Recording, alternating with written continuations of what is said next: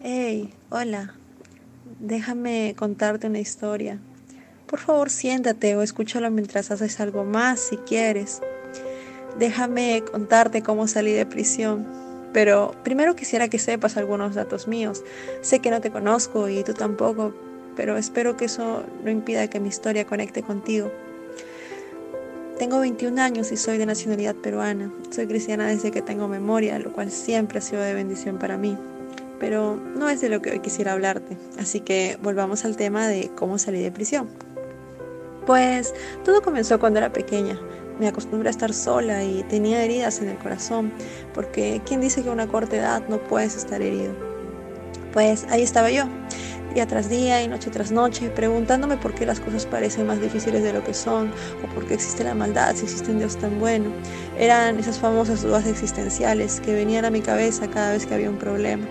Sé que también te ha pasado porque eres humano al igual que yo. Y bueno, para no desviarme de lo que quisiera contarte, hasta los 17 años estuve en una iglesia, aunque con mucha falta de convicción y muchos problemas internos que me hacían darle lugar a sentimientos que poco a poco me consumían más y más. Sin querer dejé que la depresión y la ansiedad formaran parte de mi vida. Siempre fueron mis enemigos. Pero en ese momento yo no me daba cuenta y en realidad eran mis mejores amigos, porque siempre recurría a ellos cuando mi mundo se venía encima puse mi confianza en cosas equivocadas y un día cuando menos me di cuenta, esos dos sentimientos me acusaban, junto a la culpa que se volvió el principal testigo en el día de mi juicio. Me sentenciaron una cadena perpetua de una vida en lamentación, frustración, ansiedad y de penas, haciéndome creer que jamás saldría porque ya eran parte de mi vida. No me dieron opción a defenderme, porque cada vez que quería hablar contra ellos me callaba con pensamientos de culpa.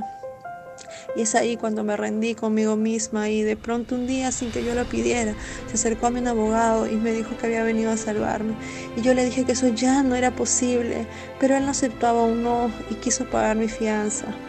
Y es ahí cuando la ansiedad abrió nuevamente un juicio, pues para ella mi libertad no era una opción. Entonces me senté frente a la depresión y la ansiedad y a mi lado se sentó mi abogado.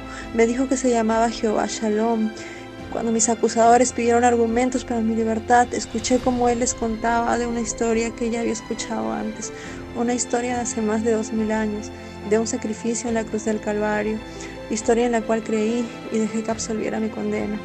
Mis acusadores callaron y me dejaron en libertad porque ese abogado era conocido por siempre ganar ese tipo de juicios. Sí, estoy hablando de Cristo. No pienses que estoy intentando convencerte de que es lo que tienes que hacer si estás siendo apresado también por aquellos sentimientos que un día se unieron contra ti y hace tiempo ya no te ves sonreír.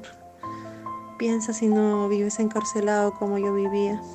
Tú no mereces estar en una prisión eterna.